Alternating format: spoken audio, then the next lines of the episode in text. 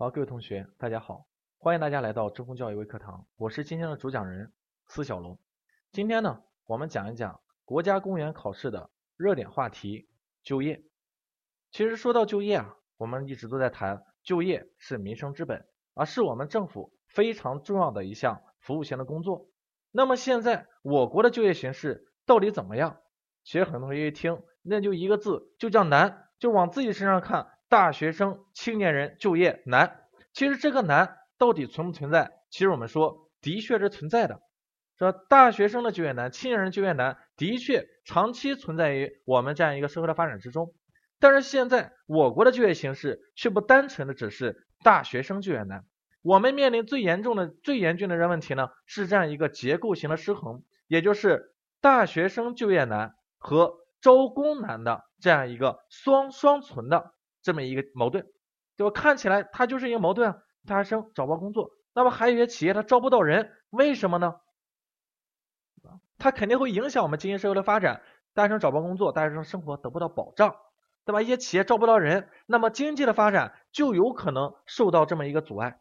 所以这样一个就业工作，我们绝对不能单纯的只只从啊大学生就业这个角度来看，我们要从一个全局来看，要看到呢，我国现在一个。大的就业格局的问题，也就是招工难和就业难的并存的结构性矛盾。那么这两个方面，我们都为大家解释一下，说一说。首先呢，它是一个招工难，招工难它体现在两个方面。第一个方面是民工荒，拼民工荒。那么在在这个五年前，甚至于十年前啊。我们中国的劳动力，它是一个无限供给的这么一个时期，也就那个时候，中国的劳动力第一年龄比较轻，第二呢，人数这样劳动力人数很多，特别是城镇化这么一个快速的发展以来，我们的这样一个很多的农民涌入到了城市，为城市的发展、为企业的发展提供了源源不断的这样一个人力基础，那么也为我们的经济发展提供了大量的这么一个廉价的劳动力。这是我们支撑长三角、珠三角乃至于整个东部地区发展的一个非常重要的基础啊，第一点呢劳动力啊。但是随着人口老龄化的快速逼近和农业补贴力度加大等因素，我们的劳动力现在不再是无限的供给，而变成一个有限的供给。老龄化的速度快速逼近啊，快速越来越这这样老龄化的速度越来越快，就让我们的这样一个年轻劳动力呢越来越少。这个很明显，特别是我们计划生育以来就出现这样一个问题。那么第二个，农业补贴力度加大了，我们很多农民啊就在家种地了，对吧？就在家种地了，就不愿意再出来打工了，因为出来打工挣的钱和在家种地挣的钱，它有可能差不多。所以咱们现在变成了有限的供给，对吧？有限的供给，那么这就形成了让东部地区近年非常头疼的招工难问题。招工难问题啊，那么有同学说，那怎么办呢？招工难怎么办？其实出现招工难这个问题，我们说你来解决的话，你会让人多一点，这个你很难办，对吧？短期内不可能实现这个目标，对吧？劳动力成本的上升，这是必然的，必然的。那么如何解决这个问题？其实我们就可以想一下，为什么企业需要这么多的劳动力？它很明显，我们现在的企业，特别是东部一些企业，它依靠什么发展呢？依靠的是这样一个。质量比较低、水平比较低的劳动密集型产业发展起来的，就别人给他一个订单，啊，你给我做一万双皮鞋，他就找工人来做，啊，这这是一个啊低低低端的这么一个劳劳动密集型产业。那么现在人越来越少了，你依靠这样一个产业发展呢，它是发展不起来了。所以我们的产业升级、产业的转型，这是必须的，必须要摆脱我们对低廉劳动力的这样一个依赖。啊，这如何解决我们现在民工荒的这样一个问题？我们说产业的转型才是最关键的，就是你这个企业转型以后，我就不用这么多人了，我的这样一个自动化水平高了，劳动生产率的水平，劳动生产率高了，提高了，那我用不了这么多人了。好，那用工荒的问题自然而然的就会得到缓解。这这第一个用这样一个呃招工难，那么还有一个招工难，就是专业技术人员，特别是高级技工的短缺。高级技工的短缺啊！我说现在蓝翔技校为什么这么火？就是因为蓝翔技校的敢拍胸脯保证，就哪个学校都不敢这样的保证，就是百分百就业，对吧？不就业退还学费啊！所以蓝翔技校人现在火啊！明白吗？现在为什么他就业这么火？就是因为现在高级技工短缺的现状，近几年一直会存在。因为东部很多企业已经率先转型，已经率先转型啊，那高水平的制造业企业越来越多，越来越多。那么这样一个高水平的制造企业越来越多，它就需要越来越多的这样一个高级的技术人员、高级的这样一个工人、高级的工人。所以呢，他刚刚摆脱了这么一个农民工的依赖，但是现在我们中国的这么一个高级技工的职业培训现在没有发展起来，他又面临了这样一个招高级技工难的这样一个现象。所以呢，这样一个招工难对咱们对咱们老百姓对咱们公众他没有影响的。受到最大影响和冲击的是企业，是企业。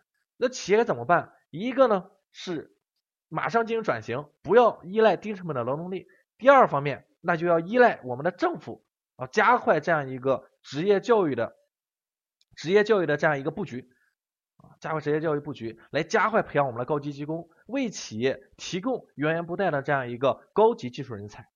好了，这是一个啊招工难。那么还有一个难，我们说就是一个就业难。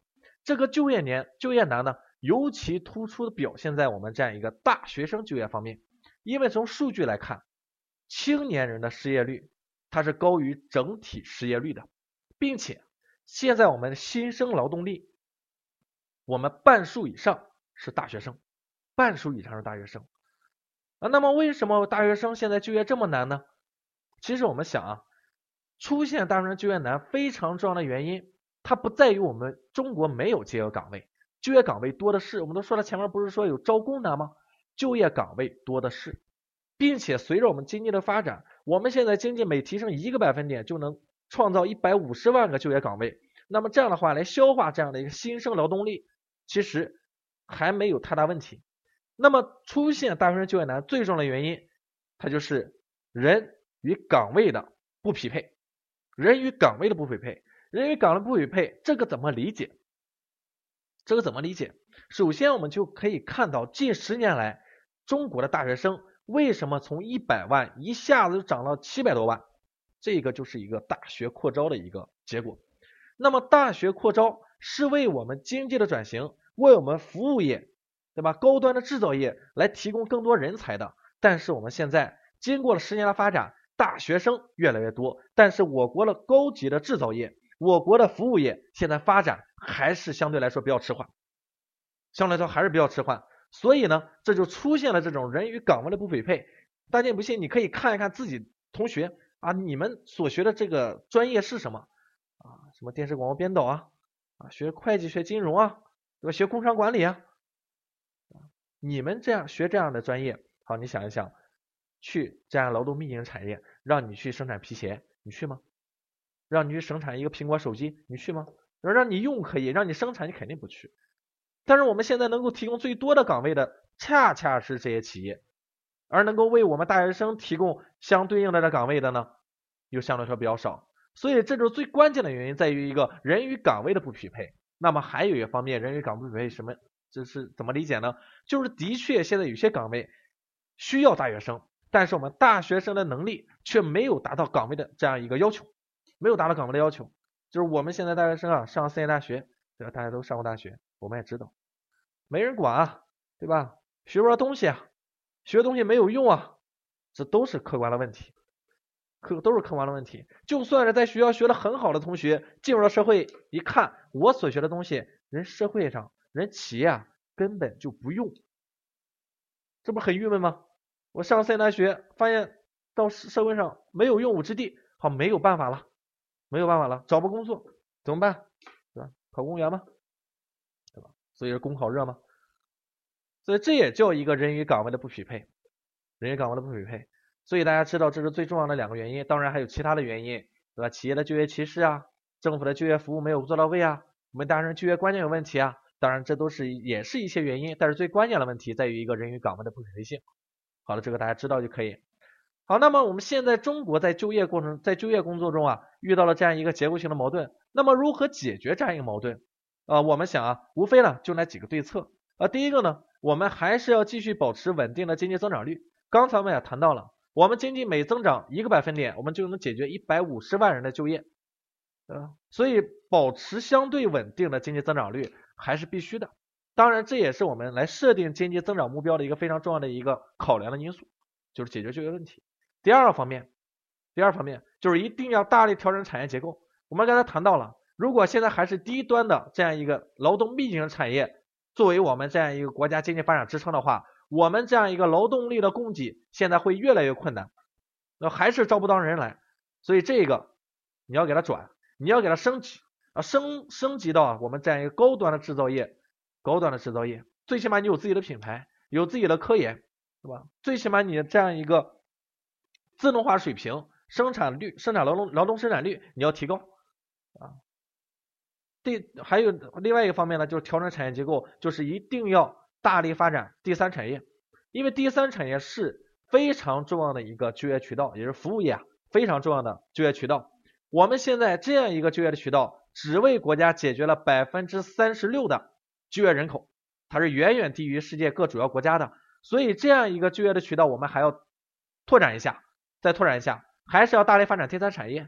特别是发展服务贸易、金融服务、生产服务、社区服务这样一类的呢，第三产业这样的服务业，好吧？那么从第二产业来看，我们同学说，那么发第二产业，我们现在说就就不要这样一个劳动密集型产业了吗？这个也不是，我刚才说了啊，第二产业我们现在还是要劳动密集型产业也要，但是我们现在要的是高附加值的、高水平、高质量的劳动密集型产业。然后之前我们来一个人啊，工人来生产一部手机，那可能他创造的这样一个价值呢，一天可能只有二十美二十块钱，那可能只有二十块钱。但是如果我们的这样一个附加值提高了，我们有自己的品牌了，自己的研发团队了，那么我们来生产的这么一部手机，我们的这样一个生产的这样一个创造的价值可能达到五十五十块钱、八十块钱。那么这样的话呢，就可以为我们这样劳动力提供更多的这么一个劳动报酬，从而吸引更多的。农业转业人口呢，到我们这样一个企业来工作，来解决用工荒的问题，好吧？来解决用工荒的问题啊，甚至于可以吸引什么呢？可以可以吸引这样一些啊西部地区西部地区的这样一些呃农业人口，我们到东部来工作啊，或者让西部地区呢大力发展高附加值劳动密集产业，让这些劳动力在当地就业，这也是可以的。所以，我们劳动密集产业我们还要，但是需要附加值高一些。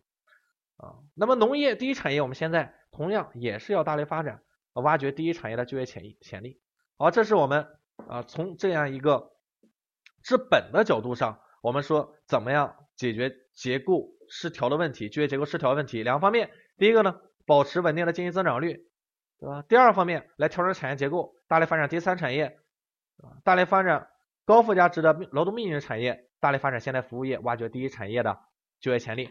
那么从企业类型上来看，我们现在一定要大力发展什么呢？大力发展中小企业，将中小企业作为我们就业渠道拓宽的这么一个重要的手段啊。中小企业的发展，中小企业中小企业现在从发达国家来看，可以向社会提供百分之九十甚至更多的这么一个就业的岗位，但是在中国这样一个中小企业的这样一个就业的啊这样一个呃吸纳率。啊，我们说还是比较低的，还是比较低。那么还有从政府角度，我们还可以看什么呢？也政府呢大力这么做好这样一个教育培训工作啊，大力做了好呢这样一个就业服务工作。